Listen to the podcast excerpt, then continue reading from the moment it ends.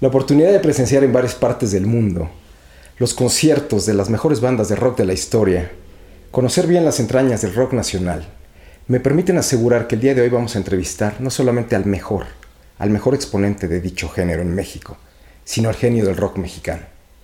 Y no, señores, no se llama Saúl Hernández, tampoco Rubén Albarrán, ni mucho menos Alex Lora. Este es el Outsider y vamos a discutir.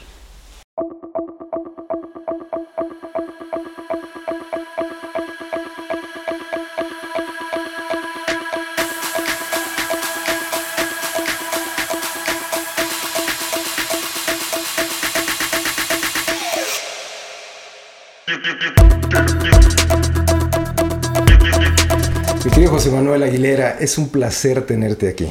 Al contrario, gracias por la invitación, mi estimado. Vamos a platicar y gracias por la introducción también. No, no, no, nada que no te merezcas. Algún día te encontré en la calle y recuerdo haberte dicho, tú ibas saliendo hasta te sacaste donde te dije, maestro José, don José Manuel Aguilera, gloria del rock nacional, gloria nacional. Sí. Para los pocos que no lo conocen, en este momento vamos a ver una breve introducción de toda su prolífica carrera. En breve, José Manuel Aguilera es un músico esencial en la historia del rock mexicano. Reconocido como líder y frontman de La Barranca, ha sido pieza fundamental de proyectos y bandas tan destacados como Sangre Azteca, La Sociedad de las Sirvientas Puercas, Nine Rain y los mismísimos Jaguares.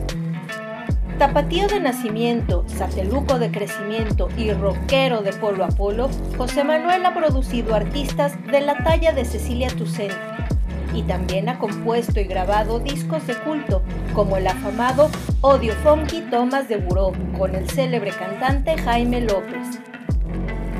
Con una carrera bastante prolífica, tiene una cuenta a su favor en la que se incluyen dos álbumes en solitario, 12 discos y dos extended plays con La Barranca, múltiples colaboraciones con reconocidas bandas como Forceps, Panteón Rococó y San Pascualito Rey.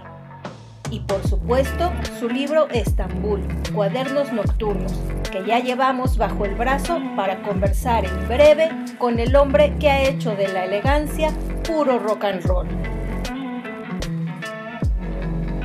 Chale. Mi estimado José Manuel, todos conocemos tu trayectoria, pero me gustaría que nos platicaras brevemente qué pasó de tu grupo inicial, El Fracaso, a ser la cabeza de ese gran grupo, el grupo más fino rock nacional llamado La Barranca. Platícanos, por favor. Híjole, pues es una historia no tan breve y que pasa por muchos lados, pero te voy a decir que este, este grupo que mencionas, eh, eh, que se llamaba El Fracaso, es un grupo que operó en satélite en la década de los 70s, eh, quizá principios de los 80s. Y era un grupo que yo hice con unos eh, primos míos que eran mayores que yo. Ellos ya tenían el grupo cuando yo me integré como, como guitarrista. A los 15 años. A los 15 años. Y este, este grupo era, es, es muy curioso porque es, es, una época anterior a, a, lo que ahora llaman rock en español. Uh -huh. te, te, estoy hablando de la mediados de los 70. 76, 77. Sí, más pero era un grupo profesional, siempre digo. ¿En qué sentido? Pues que cobrábamos uh -huh. por tocar. Y desde entonces eh, yo estoy en grupos eh, de ese tipo, ¿no? Eh, y el nombre era obviamente una, una broma, ¿no? Una un burla. sarcasmo, una burla a, esta aspiración al éxito que normalmente tenemos en realidad. Que nos inculcan desde niños también. Sí, ¿no? Y era como si, no, espérate, este es, se trata de tocar, se llama el fracaso. Entonces es un grupo muy, muy adolescente para mí, pero ahí empecé yo a, a subirme a los escenarios, a tocar ante la gente, a saber que mi trabajo tenía un valor y que habría que cobrar por él, etc. Claro. Aprendí muchas cosas en ese sentido con, con el grupo. Eh, era un grupo que se movía en fiestas. En ese entonces, digo, te cuento todas estas cosas como Ajá. si fueran eh, este, anécdotas de la revolución. Pero... No, pero está bien porque te fueron dando colmillo para ser No, sí, pero es que la gente no se imagina que en esa época realmente no había dónde tocar en México. Estábamos. Uh -huh. eh, saliendo de la represión eh, del 71, ¿no? Del, famoso 68, de, de, Ricardo Ochoa, sí, chingue su madre que no baile, todo aquello, ¿no? Entonces, ser músico, ser joven, de hecho, era un crimen en este país y era un crimen eh, perseguido y reprimido. Entonces, no había realmente dónde tocar, no había nada de lo que la gente ve ahora y que da como por un hecho. Entonces, los grupos eh, tocábamos en fiestas que, se hacían específicamente para que el grupo tocara. ¿Tocaban covers o, creaciones? Nosotros tocábamos covers y una que otra eh, pieza original. Pero fíjate, es, bien curioso qué tan primitiva es esta época que yo ya escribía canciones para entonces, pero no, como que no casaba la, la posibilidad de estas canciones llevarlas al grupo porque eran en español. Y nosotros hacíamos covers en inglés, Zeppelin. O sea, tú tocabas música inglesa, americana. Sí, lo que, sonaba, lo que sonaba en esa época, sí, blues. Te digo, de Stones, Beatles, lo que fuera. Sí, sí. Y mis piezas yo decía, no, pues, o sea, ni siquiera se me ocurría llevarlas al grupo porque pensaba que era como mezclar el agua con el aceite. Así es. Pero bueno, esos son, eh, eh, ese es mi inicio y después hice otras bandas por ahí en la, en la zona de satélite, en el desierto este, cultural. De las, desierto cultural de satélite. De satélite. Y, mucho tiempo estuve haciendo bandas muy padres. Ahí hice otra después que se llamaba Fragmentos, ¿no? que retomaba parte del nombre, pero le quitaba la parte del fracaso y lo convertía en fragmentos de algo, no sé qué. Y después me vine a. decidí que, que no había como que mucho juego ahí en, en la zona y emigré hacia, salí huyendo y emigré a, la zona del sur.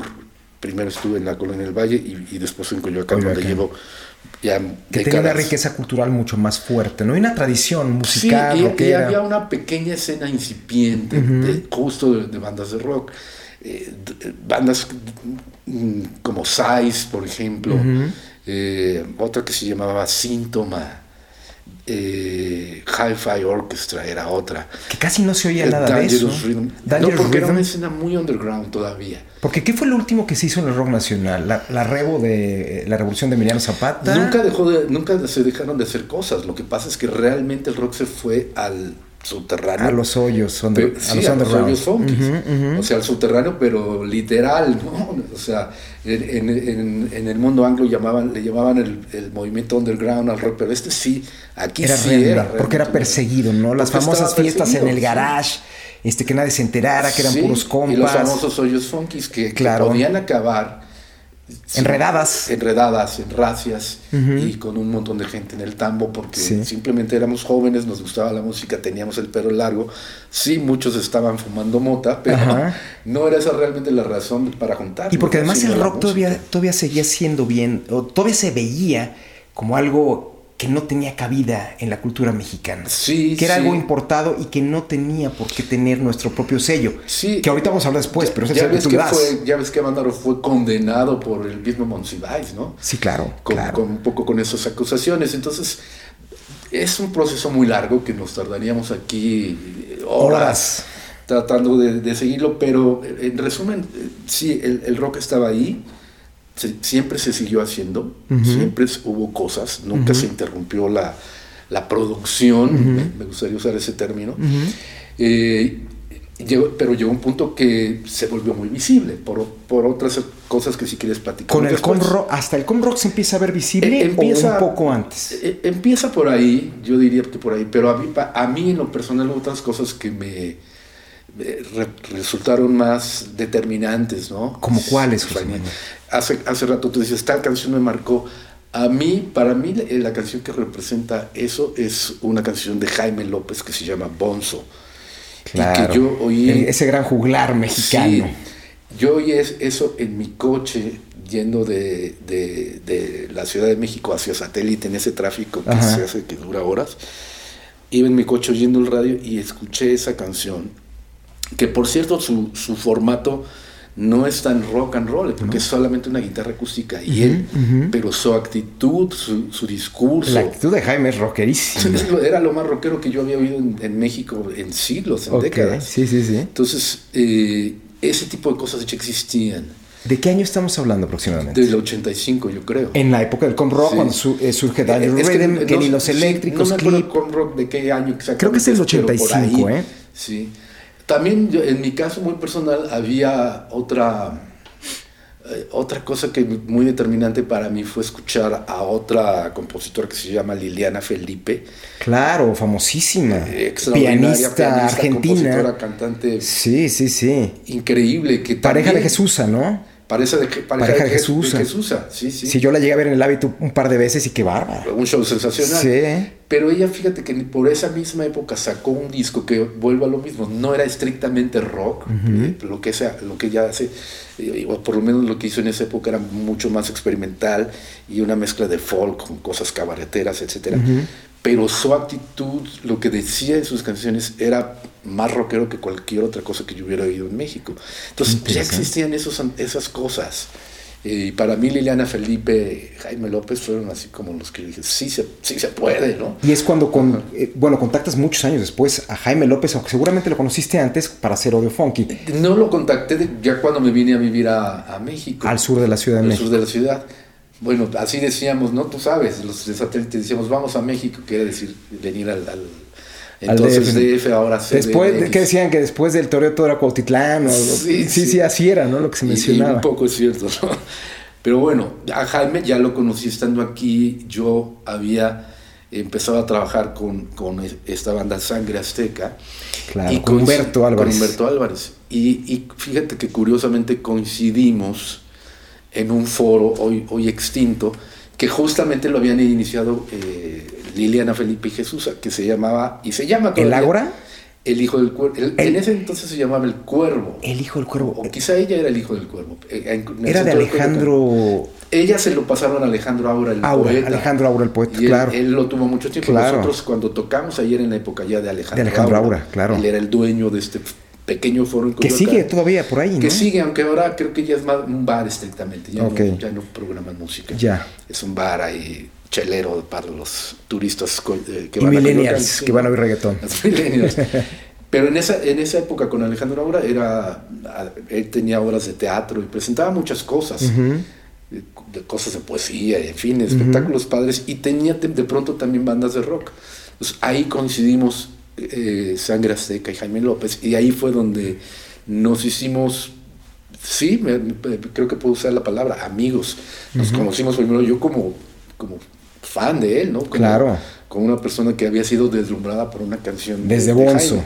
Sí, y siempre me ha gustado lo que hace hasta la fecha, ¿no? Pero bueno, ahí nos conocimos y cuando eh, Sangre Azteca se deshace, es que nos juntamos Jaime y yo para hacer este, este disco que mencionas. Que es un disco de culto. Igual que el de Sangre Azteca. El de Sangre Azteca es un disco Sí, de culto sí, también. pero, pero fíjate que eh, el- eh, es más curioso el, de- el audio funky en el sentido de que lo hicimos de una manera súper precaria. No pensábamos hacer un disco, sino eran una serie de demos que hicimos en mi departamento de la Colonia del Valle, con una grabadorcita de cuatro canales y un micrófono.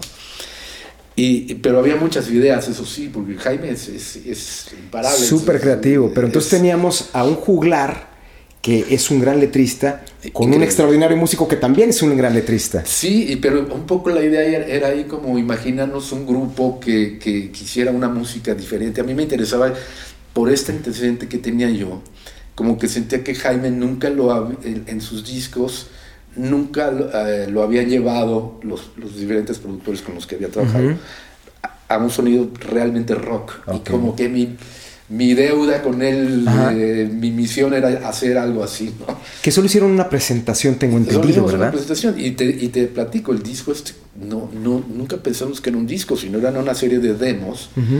Como, eh, nunca estuvo muy claro para qué estábamos haciendo los demos, en realidad los hacíamos porque era divertidísimo estar haciéndolos y trabajar con él y, y- y- y hacer estas Pero cosas. ustedes dos ya sonaron mucho. Es cuando viene la suciedad de las sirvientas puercas Por por, ahí esas más o menos, sí, por ahí más o menos. Pero bueno, volviendo al audio funky, eh, lo que según nosotros estábamos haciendo eran unos demos que se los mostramos a Edmundo Navas, que era director de un, una- un sello independiente Ujú. muy importante en esa época, que era Opción Sónica. Opción Sónica. Y claro. él dice, no, pues esto es un disco, hay que sacarlo. Y le digo, espérate, pero ni siquiera suena bien, está hecho con una caja de ritmo y ahí todo. No, así está bien. Yo me recuerdo ver, hay Pues videos, ¿verdad? punk. Hay por ahí un video, creo que de... de- de- Hicimos un video después cuando se decidió que te voy a platicar algo. Yo conozco Audio Funky después de La Barranca, porque yo me hago fan de La Barranca muy fuerte, como te platiqué fuera de cámaras, desde el 96, 95, 96, pero cuando a mí se me vuela el seso es en Piedad Ciudad. Es cuando digo, ¿qué es esto? No? Esto es una locura. Esto es un... eh, eh, José Manuel Aguilera es un inglés nacido en México, ¿no? Por muchísimas cosas. Pero me regreso a ese momento, ustedes siendo ya famosos, eh, Caifanes siendo ya famosos, eh, forman otro grupo, que es el de la Sociedad de las Sirvientas Puercas. Te digo todo esto antes porque cuando yo veo el video, después pasando los años, yo te veo a ti mucho más tímido en la guitarra.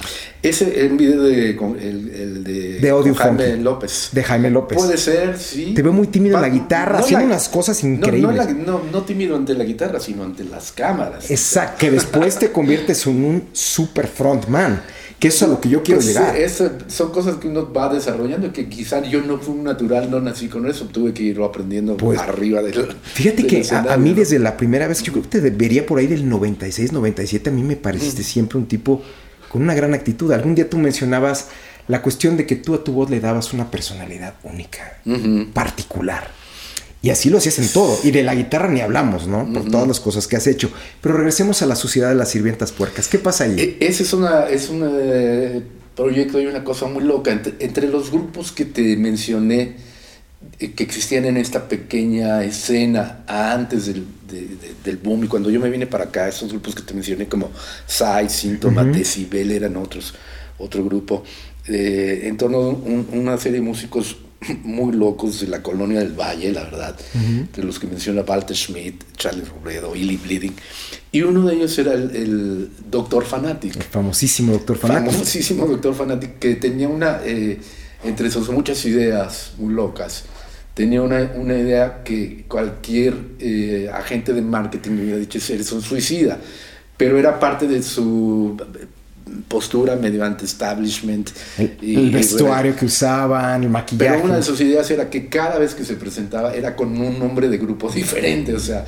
totalmente lo contrario a lo que te recomendaría un, un, un agente de de esa marketing, época, cuando era, era un pecado irte a otra banda, por ejemplo, Sí. no era traicionar, Sí, era, todo muy cuadrado. Era muy cuadrado, claro, era como equipos de fútbol. que Exacto. si tú tocabas en la maldita, No solamente tocabas Hacia la maldita hasta que te murieras. Sí. Así es. Y, y nosotros éramos un poco más eh, irreverentes en ese sentido, y el doctor, por supuesto. Entonces, él empieza a hacer un grupo eh, con una serie de canciones que eran parte del repertorio que iba llevando él de grupo a grupo, que eran piezas, sobre todo eh, con letras irónicas y, y divertidas. La música dependía del grupo que le hiciera en cada caso. Y, y me van a buscar a mí para, para hacer este grupo, el doctor Fanatic, a quien yo ya conocía porque en ese momento todo el mundo se conocía, Alfonso André y Federico Fong, al que yo realmente no había visto tocar por ahí, pero no, ¿No tocó nunca con ustedes en Sangre Azteca? pe- pero fue después. Ah, fue, Fue después. en una reunión de Sangre Azteca. Sí, o sea, Ok. el Sangre Azteca dejó de, de ser, luego regresó tantito cuando yo invité a Fong y como que lo revivimos un rato, pero sí, yo a Fong no lo conocía hasta ahí en, este rollo de las Entonces, sirvientas. en el rollo de las sirvientas, podríamos decir que es el nacimiento de alguna forma del entendimiento musical que existe entre Federico, Sí. Alfonso y tú, que Sí, son sí, los miembros originales de La Barranca. A- Ahí fue donde es- es- lo, lo estás diciendo justo como fue, o sea, ahí un poco mientras hacíamos estas ondas del doctor, sentimos que, oye, son- nos gustaba cómo sonábamos nosotros amarraban tres, chido, ¿no? Sí, sí. que después se replicaría un poco años después, muchos después con los jaguares, ¿no? Sí, Pero claro. regresemos entonces. Estás con la sociedad, se vuelve también un grupo de culto. ¿Y en qué momento tú Muy decides? efímero porque solo tocamos, no me acuerdo si tres o cuatro Fíjate, veces. fíjate nada más. Pero ¿en qué momento decides darle inicio a la banda más fina de la historia del rock mexicano? Bueno, yo todo esto lo, te- lo vengo, a veces parece que, que las cosas se te ocurren de un día para otro, pero para mí eh, la barranca es una cosa que yo vengo pensando desde que estaba todavía en satélite, desde que estaba haciendo este Desde grupo que eras un te chavo de comenté, 18, 19 años. Fragmentos, claro. Yo venía eh, buscando, pensando, imaginando estas cosas. Entonces es, es realmente una idea que vienes trabajando desde mucho tiempo antes. Y que los diferentes pasos que has dado la, la, fortaleces o, o, la refinas o dices, ah, no, esto que pensaba no tiene razón de ser porque ya en la realidad vi que no, no, no era por ahí. Pero es, a, lo que quiero llegar es que no es una cosa que se me ocurrió de pronto hacer la barranca. O sea, venías, venías madurándola desde muchos años antes. Desde muchos antes. Desde casi 15 años antes, 20 años antes. Tú querías hacer algo en donde tú fueras el frontman, el guitarrista, el vocalista, el letrista? E, eso no era, no era mi búsqueda, pero esa, eso es algo que aprendí en el camino, ¿no?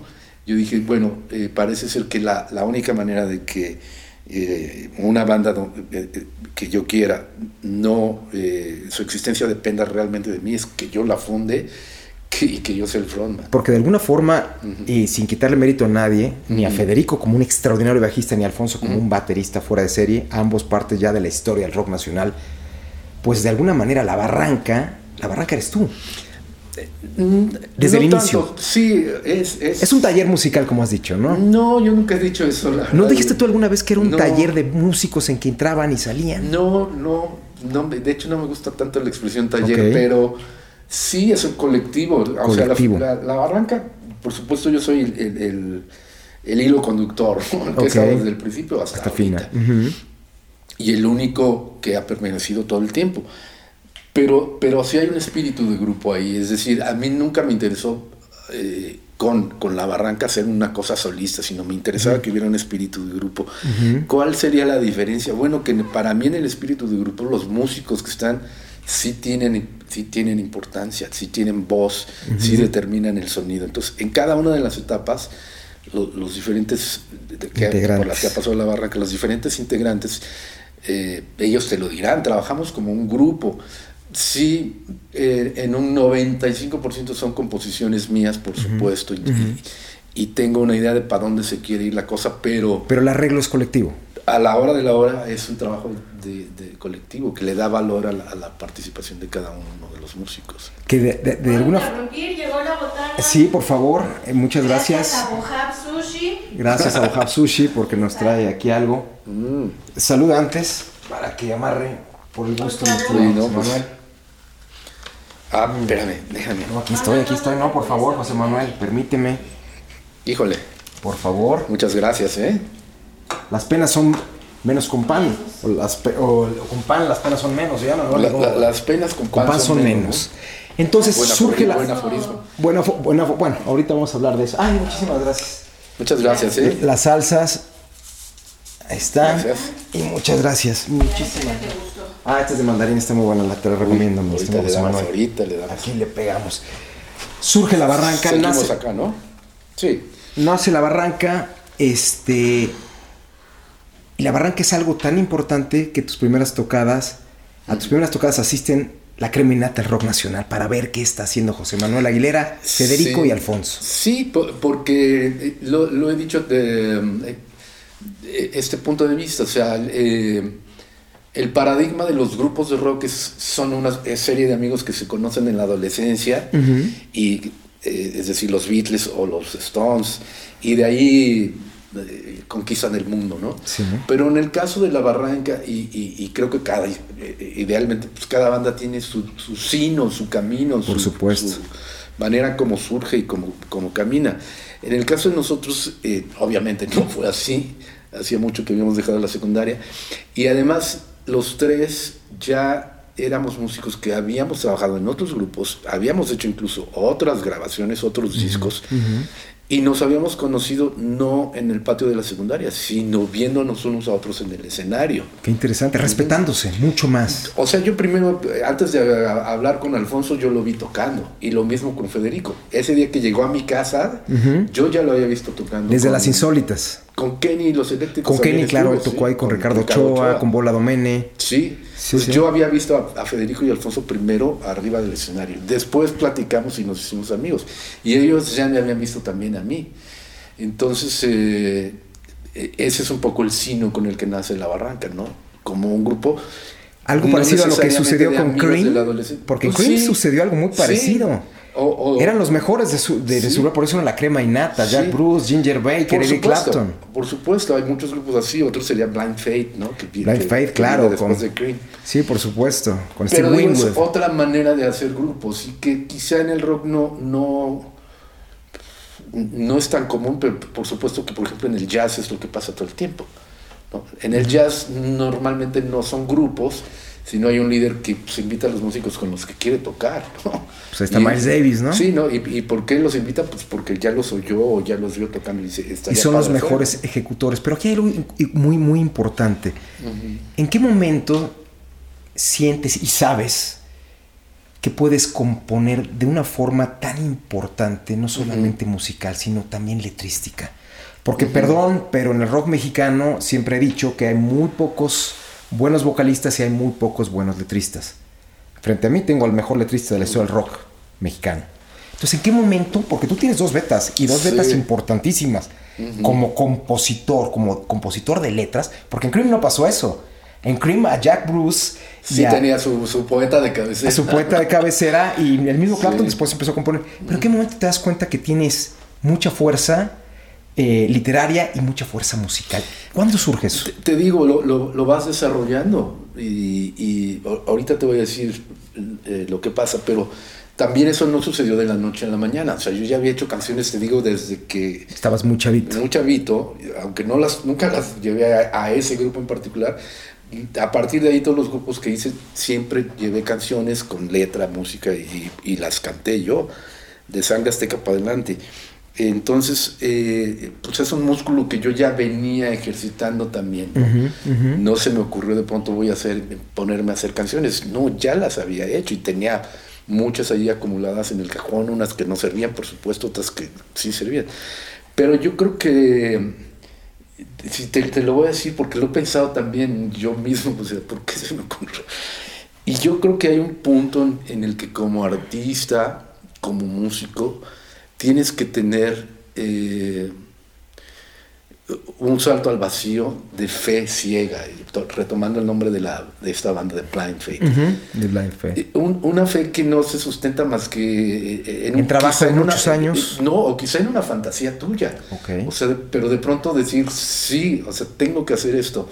y, estar convencido. O sea, yo, nosotros cuando hicimos el primer disco de La Barranca, con todos estos antecedentes... El Fuego de la Noche yo está, ahora me, río un poco de eso, ¿no? Pero, pero a lo que voy a que era necesario en su momento sentir o, estar convencido como yo lo estaba de que iba a ser el disco más chingón que se había hecho en el rock. Y fue reconocido el disco más chingón de ese año. Sí, pero independientemente de eso, a lo que voy a que si tú no crees eso, o sea, ¿para qué chingados haces un disco? O sea, sí, por supuesto. O sea, yo creo que siempre tienes que pensar y repito, esto puede ser un engaño eh, psicológico o, jugar con tu ego, o como lo quieras ver, pero siempre tienes que pensar que lo que estás haciendo vale mucho la pena de que lo saques y que la gente lo conozca, porque si no, las dudas te aplastan. Sí, claro. ¿Qué fue para ti en su momento? Porque caminaste, que fueron dos o tres discos con Alfonso primero tres discos. Tres discos. Después llega una nueva alineación, que es una alineación también muy poderosa. Poderosísima. De los hermanos Arreola y de Alejandro Taola, que viene de Santa Sabina. Sí, con grupazos. Gru también. Y viene algo nuevo y siguen caminando con esa fuerza. En ningún momento se nota una diferencia porque la fuerza creativa, sin demeritar, insisto, ¿eh? porque son ese colectivo que tú mencionas, sigue caminando, sigue caminando bien, pero no se parece a la otra. Sí, bueno, porque ahí yo ya, ya, ya había aprendido ciertas cosas. Ajá. Y yo venía embalado en, en, eh, mi rol de, de... ¿De líder? Sí, de líder, hay que asumirlo, sí, de líder de la barranca. Yo venía embalado en ese rol y, sabía que podía hacer un disco con, eh, con alguien más que tuve la fortuna, porque en eso siempre juega la suerte, ¿no? ¿Crees en la suerte? Sí. La suerte se trabaja, ¿no crees? Sí, no, en el trabajo también, pero, pero yo creo que la suerte sí, sí juega, ¿no? O sea, sí, sí juega. Dicen que la suerte se entrega a los que se paran a las 5 de la mañana. Híjole, pues entonces... Dice que no tiene suerte José Manuel. Pero entonces entran ellos, empieza a ser un grupo muy poderoso. Yo los vi en Ceú alguna vez. Sí. Los vi en algunos otros lugares y me parecían un supergrupo igual que el, pasado. Sí, diferente, pero también muy potente porque los músicos lo, lo eran, ¿no? Y te haces acompañar de Moon Azul también, que eres un grupo de tres chavas que cantaban increíble en ese momento. Y sacan otros tres discos muy buenos. Sí, te, te digo, yo he tenido suerte y, y también ahí me, me autodoy el crédito de tener ojo para, para eh, haber llamado buenos músicos o, o la suerte Rodearte de, que también, talentos. de que también se hayan acercado, porque muchos eh, se han acercado por, por su, por su pie un poco, ¿no? Como los hermanos. Como los hermanos, sí. Sí, como los que ahorita. los hermanos, que sí, ahorita llegamos a ellos. que ¿no? ya llegamos a ellos, que es importante, porque Adolfo Romero, a ver, no es fácil poder decir, yo voy a reemplazar a Alejandro Taola, que ya estaba completa y absolutamente consolidado como un referente de los mejores guitarristas mexicanos que han habido. Sí, Y llega con una actitud, con una humildad. Yo me acuerdo que la primera vez que lo vi dije, este muchacho tiene todo. sí. Tiene todo. Tiene, tiene es un alma vieja este que es- hombre. Que es, una, que es una cualidad muy, muy rara entre los músicos Sí. y más entre los guitarristas, pero es un, es un, es un virtuosísimo de la guitarra. Es, eh, quizá es el músico eh, más virtuoso con el que yo he trabajado de la guitarra. Estás estudiando. o sea, Eh, escuchar en- eso, en- Adolfo, sí. wow, ¿eh? En, en un sentido, ¿no? Alejandro, Alejandro Taola también tiene un tipo de virtuosismo, pero más... mm, ¿Técnico? No, al contrario, Al es contrario. más técnico, Adolfo.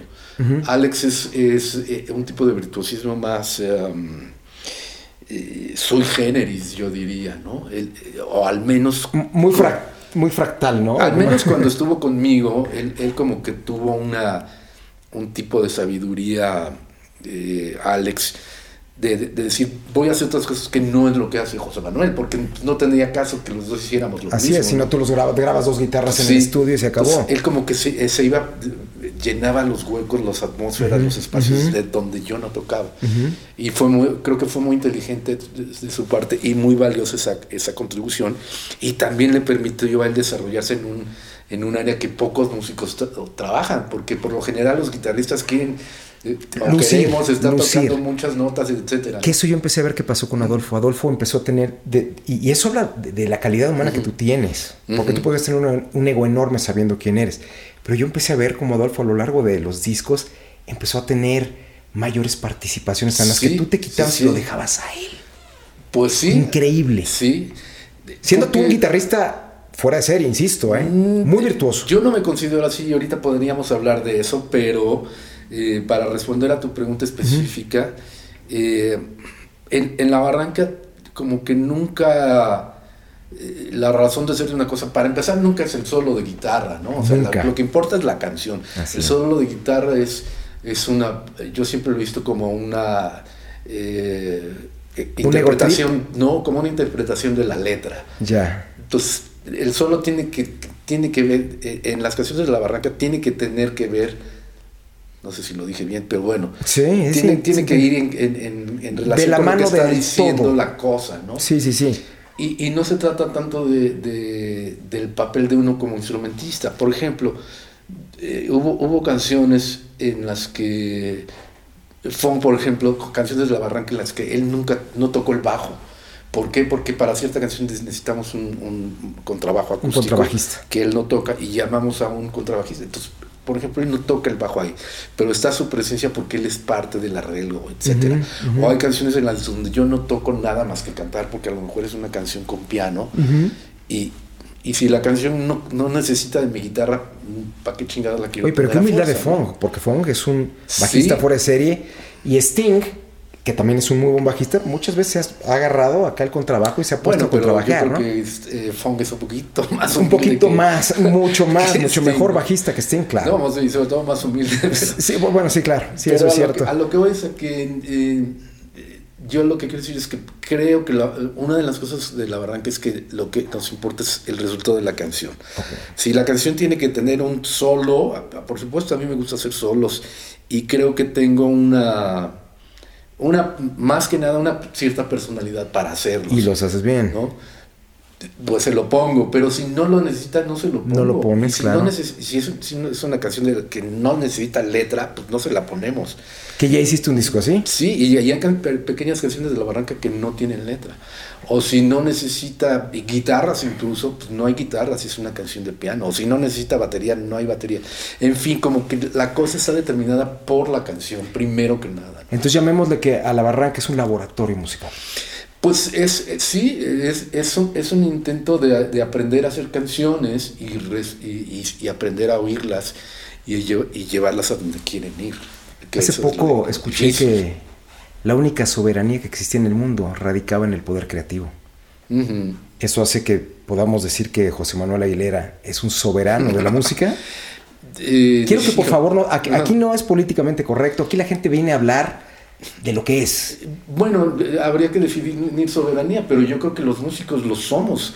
O sea, no, la, los la... del mainstream, yo creo que al contrario, no hay músicos verdaderamente soberanos. Uh -huh. Con todo el respeto que me merecen los hueseros, con todo el respeto bueno, que me merecen, no, no, pero el pop, el reggaetón. Don... No, bueno, yo, soy, yo, yo eh, sí habría que distinguir, porque Ajá. siempre que, que pienso en músicos, pienso en músicos de creativos y en el sentido de de veras que son creativos y que toman riesgos. Que aportan, que hacen arte. Que, que, que, intentan moverse, ¿no? Llevar la cosa a otro lado, no reproducir fórmulas. Eso que acabas de decir es muy importante para el tema en el que quiero entrar. Uh -huh. Entre la niebla, entre la niebla surge de un problema que nos impacta a todos. Uh -huh. Que es el famoso lockdown, el famoso encierro, la, la, famo pandemia, la famosa cuarentena, cuareterna, COVID-19, donde mucha gente pierde la razón, mucha gente pierde sí. la vida, mucha gente no sabe dónde estamos parados. ¿Por qué? Porque esa posmodernidad nos hacía creer, nos hacía sentir como dueños del mundo. Uh -huh. Mucha gente no hace nada. Uh -huh. La gente que, se, que, muchos músicos que viven de tocar empiezan a tener problemas gravísimos.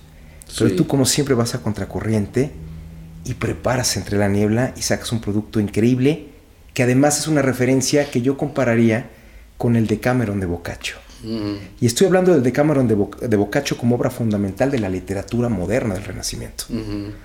Cuando yo empiezo a leer, porque de repente tú escribes en las páginas de la barranca, que empiezas a trabajar a distancia, que empiezas, que tú tienes una motivación además muy fuerte, que es la muerte de tu mejor amigo, Ujú. que hace que algo salga de dentro de ti. Muchas veces han dicho que, que el contrapunto a la muerte puede ser o el arte o el sexo. Eso es el contrapunto a la muerte. Y ojalá yo hubiera de los dos para. para- parejo, ¿no? Pero, eh, José Manuel, tú agarras, dices, me voy a Valle de Bravo, donde tengo mi casa y voy a empezar un proceso creativo, y monto a los muchachos que en este momento son parte de la barranca, que son quizá a lo mejor otra generación, y tú los jalas a ellos y les dices, no. Sí.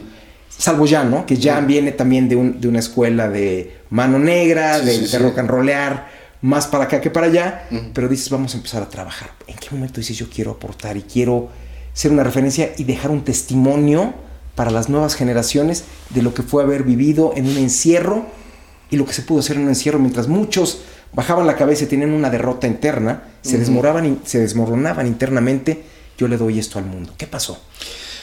Bueno, un, poco lo que tú dices, o sea, al, al vernos, eh, cu- cuando nos dimos cuenta todos de que la cosa iba en serio con lo de, lo de COVID, por supuesto cuenta mucho también para mí la, la pérdida de este gran amigo que es justo a inicios de la pandemia.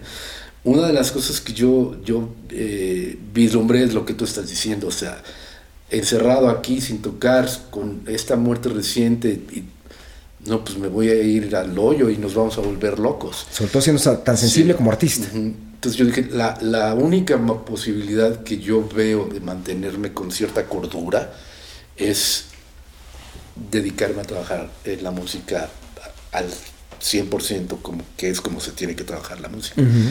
Entonces eh, pensé también que eso nos serviría no nada más a mí, sino a todos, y que además era un poco la responsabilidad de nosotros como artistas, es decir, Claro. eh, mandar una señal.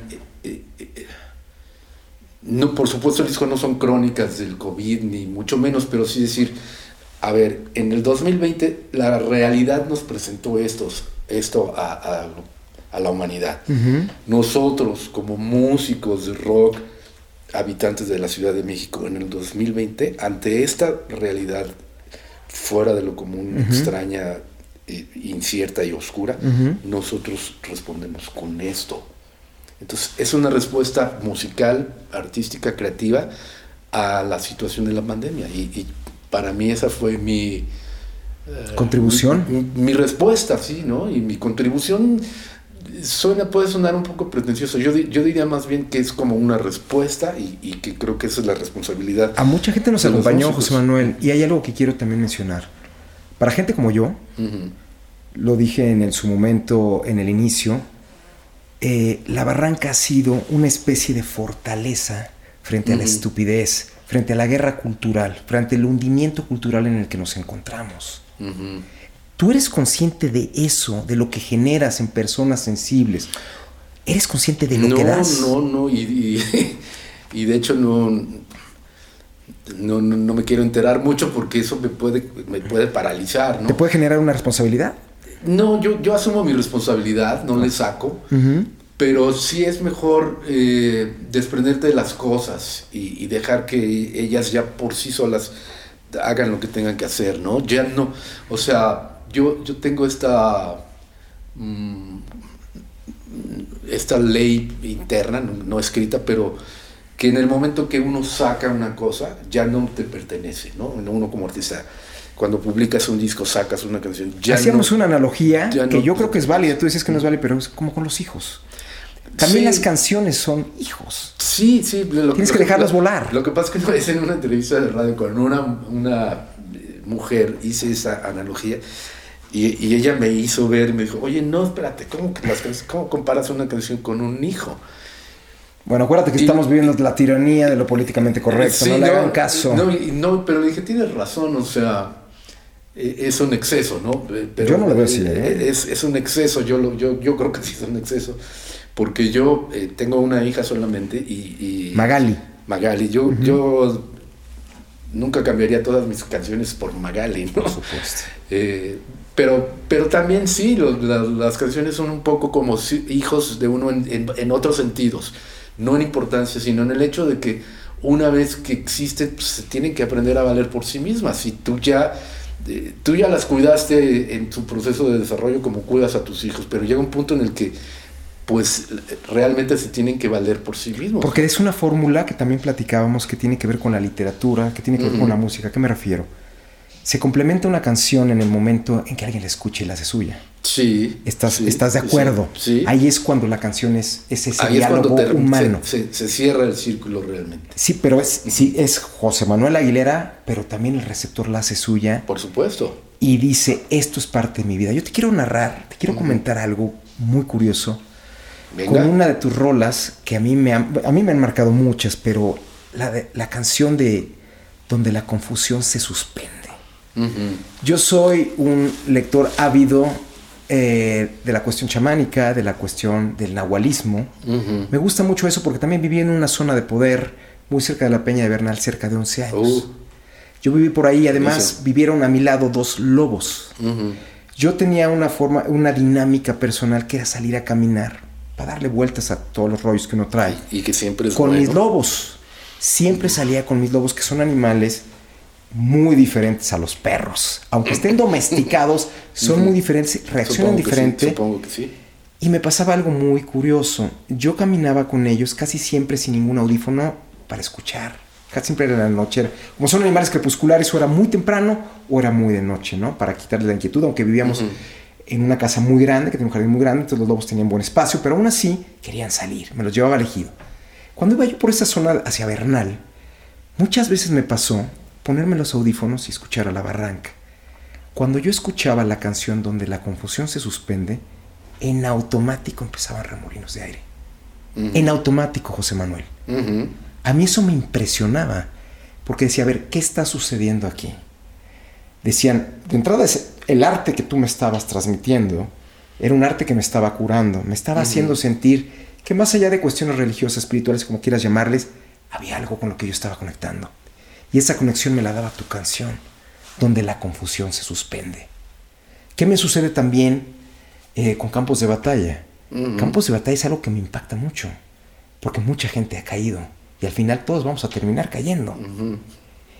¿Tú, qué, ¿Qué es lo que motiva a que llegues a esos niveles de profundidad lírica para transmitir y generar, porque te lo estoy diciendo, y no es una alucine ni pache, que es generar lo que a mí me pasaba cuando con, donde la confusión se suspende, generabas movimientos hasta naturales, y no eran proyecciones. ¿eh? Bueno, lo que yo te puedo decir es que eh, uno como, primero que nada como ser humano, antes que, como músico, como artista, eh, también está sujeto a, a, todas estas cosas que, implican estar vivo, que, es la incertidumbre, la confusión, eh, el, exceso de información, eh, los egos, las vanidades, los, las cosas que traes arrastrando de la infancia, en fin, todo lo que nos hace ser humanos. Pero a través de la música, una de las, o al menos como, como yo afronto la música, es, eh, creo que la música para mí representa un mundo ideal al que el mundo normal aspira. Es decir, el universo musical, eh, la realidad musical para mí es mejor que la realidad en la que, en la que vivimos eh, cotidianamente. Entonces, en las canciones uno aspira a esa claridad que de pronto está en la música que no, no es que me pertenezca a mí, sino que de pronto está en la música y, Eres como un canal, en ese momento sientes que tienes una musa, llamémoslo de alguna manera, un canal, te conviertes en un canal de algo más fuerte. Bueno, lo buscas, aspiras a eso, eh, o sea, porque a mí me ha tocado estar en la misma situación en la que tú platicas, pero no con mi música, sino con la de otros, pero sí he sentido de pronto que una canción me representa una claridad que no existe en el mundo terrenal, pero sí en el mundo de la música. Entonces yo a veces en mis canciones eh, utilizo esta idea un poco como, como metáfora para compartirla con, con, la gente y decir, de, o sea, de pronto pues, sí hay momentos en donde se puede Pero es un vehículo, es un vehículo, es una epifanía, porque lo que yo te estoy mencionando... la música es un, entre muchas otras cosas es un vehículo, por supuesto, pero es un vehículo que tú haces tuyo, o sea, esa epifanía que tú estás teniendo no está contenida en la canción, ojalá lo estuviera, pero por supuesto que no o sea, si no, yo vendería eh, discos que dijeran, contiene epifanías. Contiene epifanías, contiene viajes oníricos donde te voy a sacar de. E, pero bueno, la música originalmente fue eso, ¿no? Sí, pero eso es una cosa que hiciste tú. Tú le diste ese sentido. Lo que está padre es que la, música tenga esa posibilidad, ¿no? Que exista esa posibilidad. Hay, canciones que, que, te garantizo que no tienen esa posibilidad. ¿no? O sea, bueno. había una, por ejemplo, una, una canción de Luis Miguel estoy seguro que nunca me, me, haré, una revelación así, ¿no? Pero a lo mejor otra. otra Pero entonces, fíjate, y eso que, dices en este momento, te hago la pregunta, ¿estamos viviendo un mal viaje? Como sociedad, ¿estamos viviendo un mal viaje como, como personas? ¿Qué, este ¿Esta época es un mal viaje? Yo creo que la vida no es, no es en blanco y negro, por supuesto, ¿no? Y la vida está hecha de las dos cosas. Si no, no tendría una, un, sentido una sin la otra. La luz no tiene sentido sin la oscuridad. Es un principio zen que tú lo, sabes. El silencio en la música, tú hablas mucho de él. La música sin el silencio pues, no existe. El mejor músico es el que toca menos notas, ¿lo has dicho tú? A mí me gusta ese. hay, hay, que, hay quienes piensan lo contrario, ¿no? Hay quienes piensan que el mejor es el que toca más notas. Pero bueno, esas son ya posturas estéticas. Pero sí, una cosa no puede existir sin la otra. Entonces, la vida no es ni, luz, ni oscuridad, ni es felicidad, ni tristeza. Es la mezcla de ambas cosas conviviendo. Pero creo que dentro de la existencia, la música sí tiene la posibilidad eh, de sacarnos de esta cosa, que sea, llámale como quieras decir, que es la vida misma, la realidad, y llevarnos a, a otra, mostrarnos una posibilidad de un mundo más valga la, la, expresión y la redundancia, un mundo menos más denso, armónico. Menos denso, más, armónico. Claro, bueno, pero eso es en caso de gente como tú. Muy densos también. Pero ¿qué es lo que está pasando ahorita? Y perdón que lo diga, porque lo veo. La gente está zombificada. La gente está masificada mentalmente. Pero eso yo creo que siempre ha sido así. siempre ha sido eso. Cambian, los, los, métodos, ¿no? Pero creo que al, ver, al, haber medios de comunicación masivos, cada vez está más masificada la estupidez.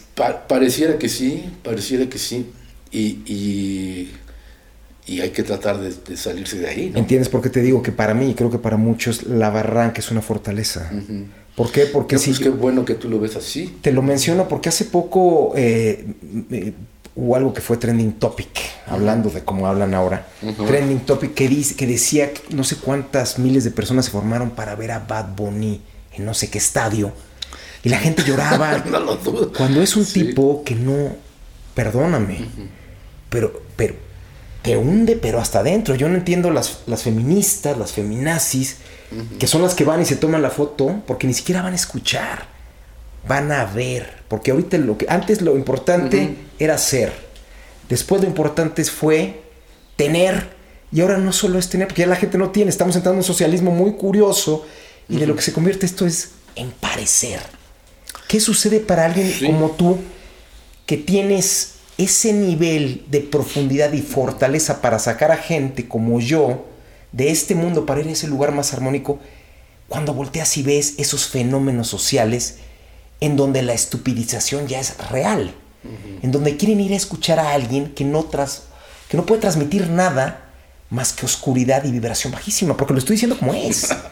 Mira, de lo primero que te voy a decir es que yo soy un outsider igual que tú.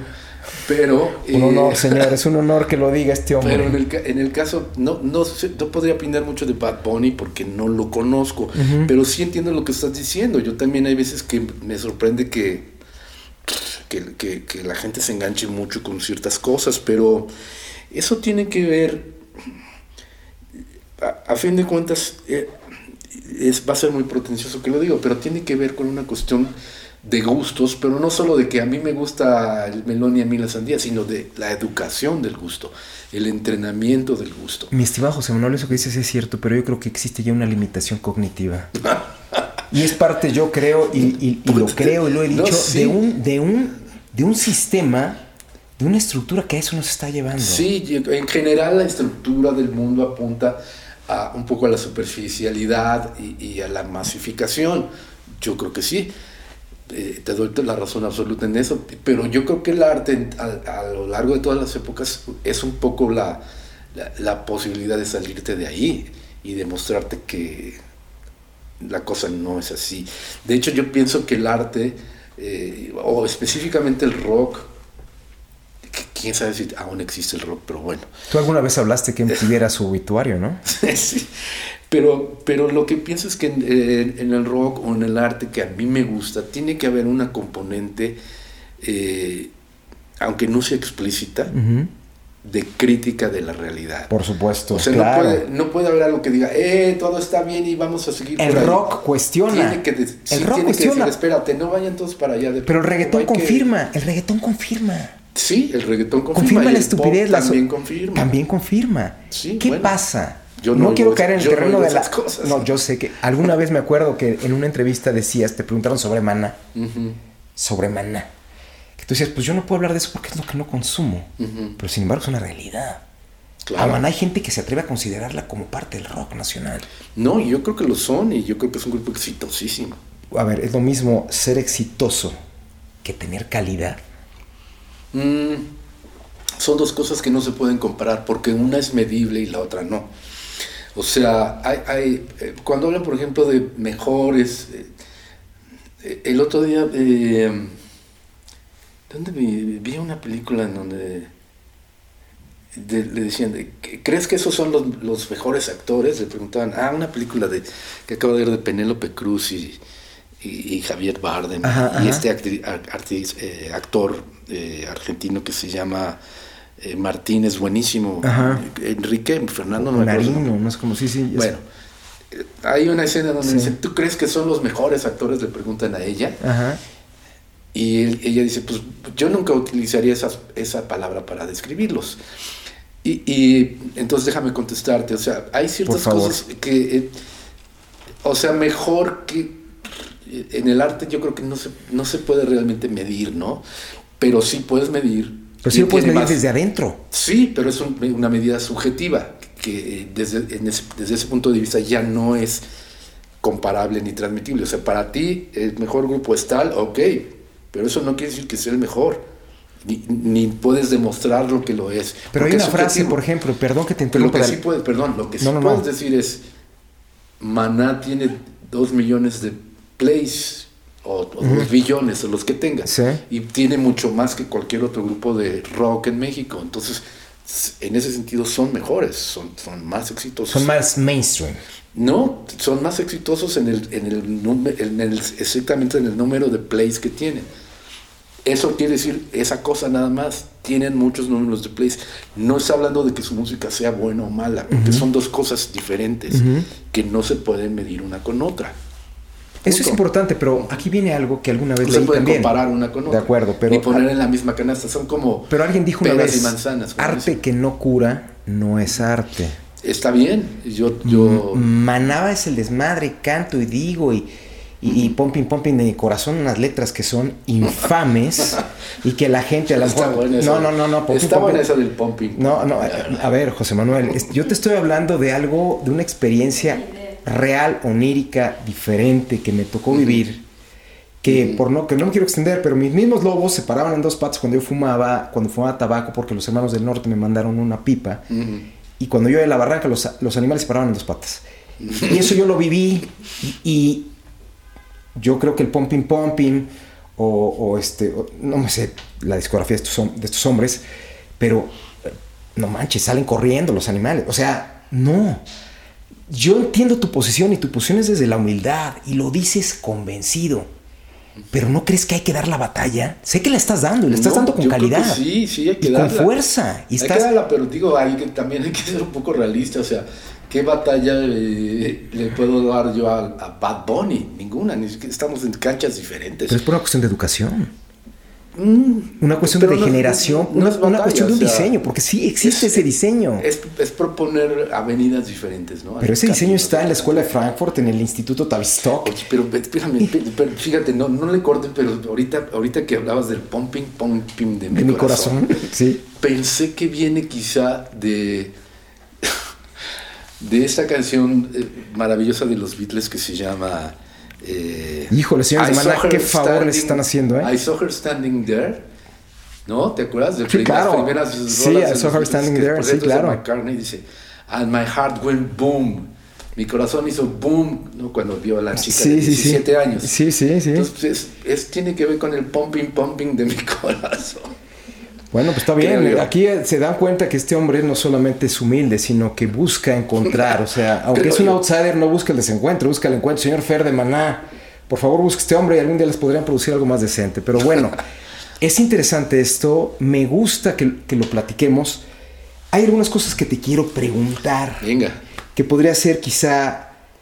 En primer lugar, sé que viene una, viene una gira tuya con el extraordinario eh, pianista Jan Zaragoza, con este nuevo bataco que, Que es también muy es bueno. Es muy bueno este bataco, un chavo muy joven. Abraham Méndez se llama. Abraham Méndez, que viene a sustituir a Iván Nieblas, que Sí. también era muy buen baterista. Sí. Eh, vienen cosas nuevas. Si estuve, ¿cómo te ves, José Manuel, en 10 años? No, no, pues este.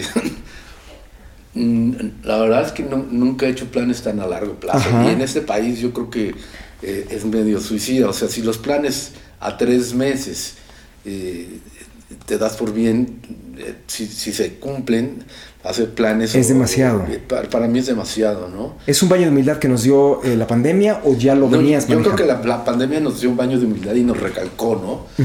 Que por muchas cosas que tú hubieras planeado para hacer en el 2020, por ejemplo, nosotros teníamos una gira con la Barranca, se caen, o sea, los planes... eh, pues, Y me quedaste a ver el Metropolitan, porque Sí, yo sabía que iban a... te lo voy a reponer, te Por lo voy a favor, reponer. porque el Metropolitan tiene un sonido Sí, sí, no, me encanta. precioso. Te lo voy a reponer, pero bueno, lo- los planes, eh, pues es una cosa con la que se entretiene el ser humano, pero la posibilidad de que se cumplan es, depende de muchos factores, ¿no? Entonces, yo nunca me veo tan al- a, tan largo plazo y si te soy, te soy sincero, mi, eh, mi, mi quehacer es como de día con día, o sea, para mí ahorita mi, mi preocupación o, o, o donde están mis energías es hacer esta pequeña gira que empieza en dos semanas con, Ujú. con Abraham y Jan Ujú. y terminar unas canciones que estoy haciendo.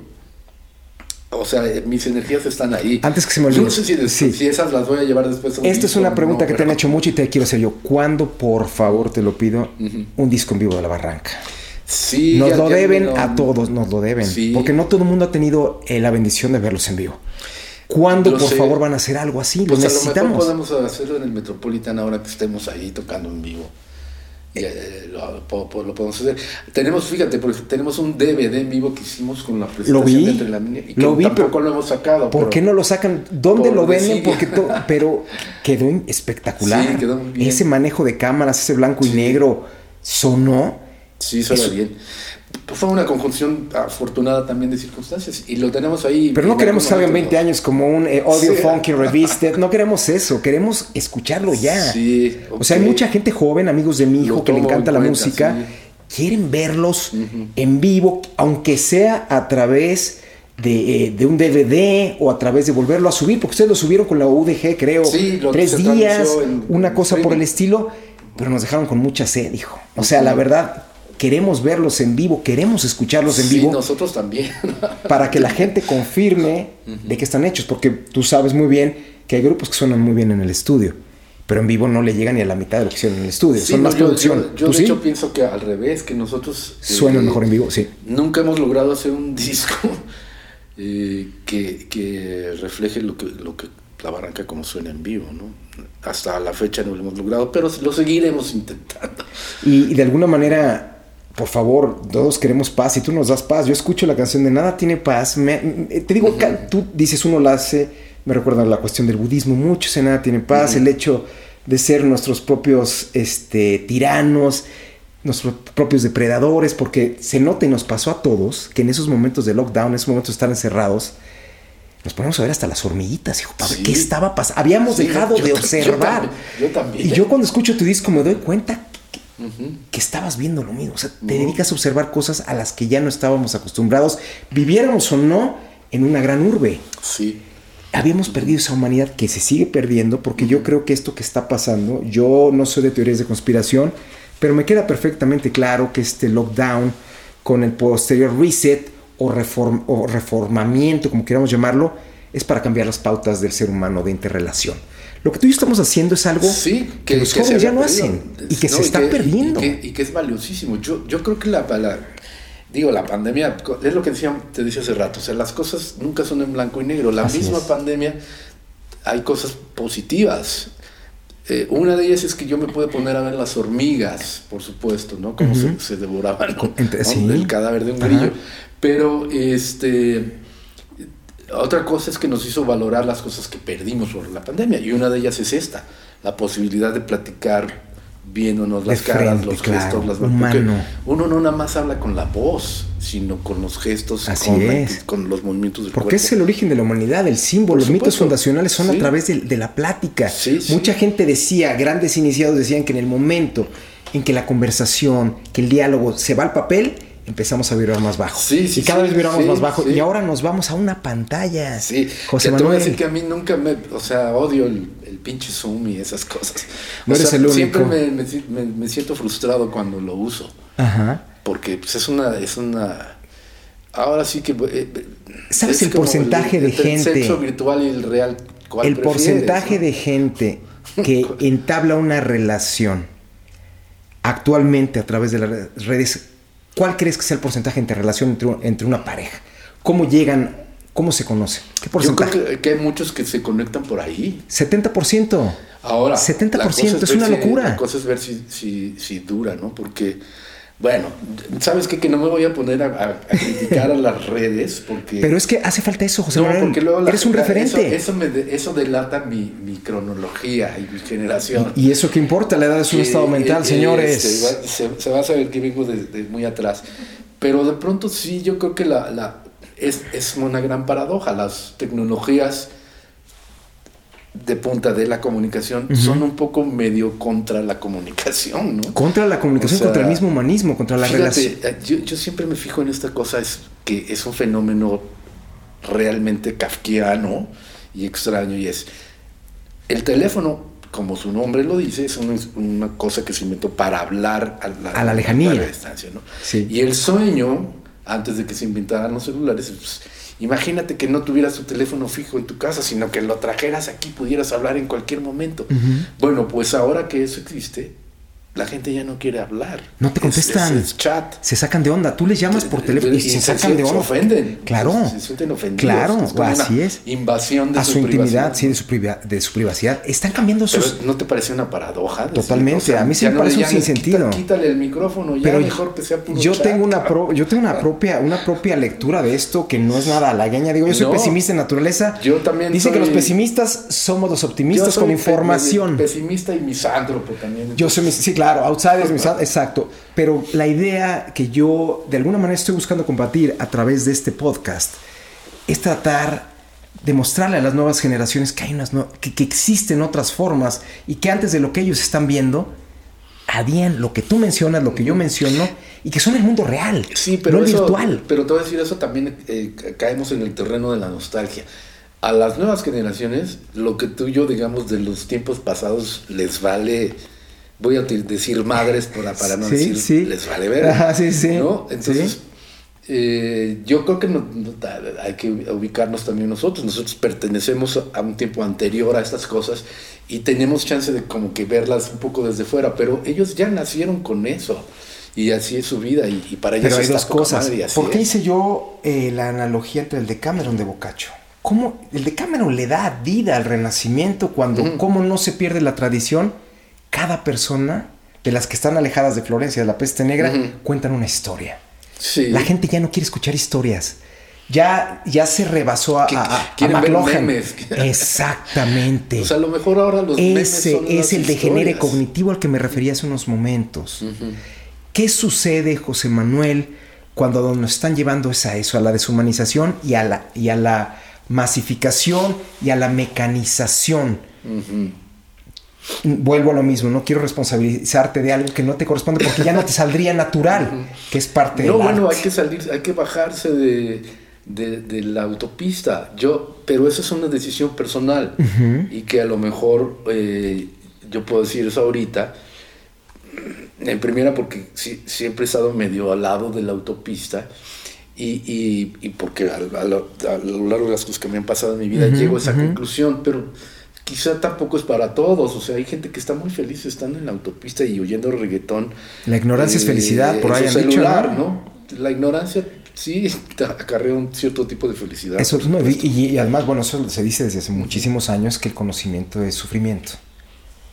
y tiene, ahí es donde tiene que venir el trabajo de la trascendencia y otro tipo de cosas en las que no tendremos que entrar en este momento, pero quiero mencionar tu faceta como escritor. Este libro que se publicó ya hace varios años.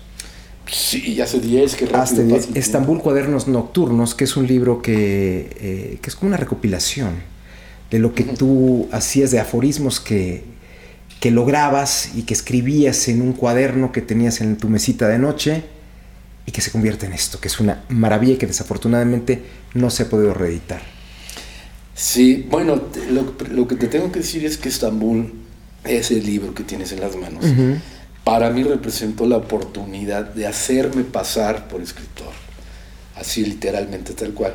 Pues siempre pensé que mis amigos escritores viven en un mundo muy civilizado donde las presentaciones de sus libros, ya sabes cómo son, las hacen acompañados de otros dos escritores que solo se dedican a echarles flores. No se refiere a Bukowski. bien de ellos, ¿no? Con unos vasos de agua que algunos por abajo tienen quizá uno de tequila, pero la gente aplaude y escucha. Sí, sí, sí, ego trip. Y dije, no, qué civilizado es esto. Nosotros nuestras composiciones las presentamos ante una sala oscura donde no vemos al público, nos pueden aventar hielo si no les gusta.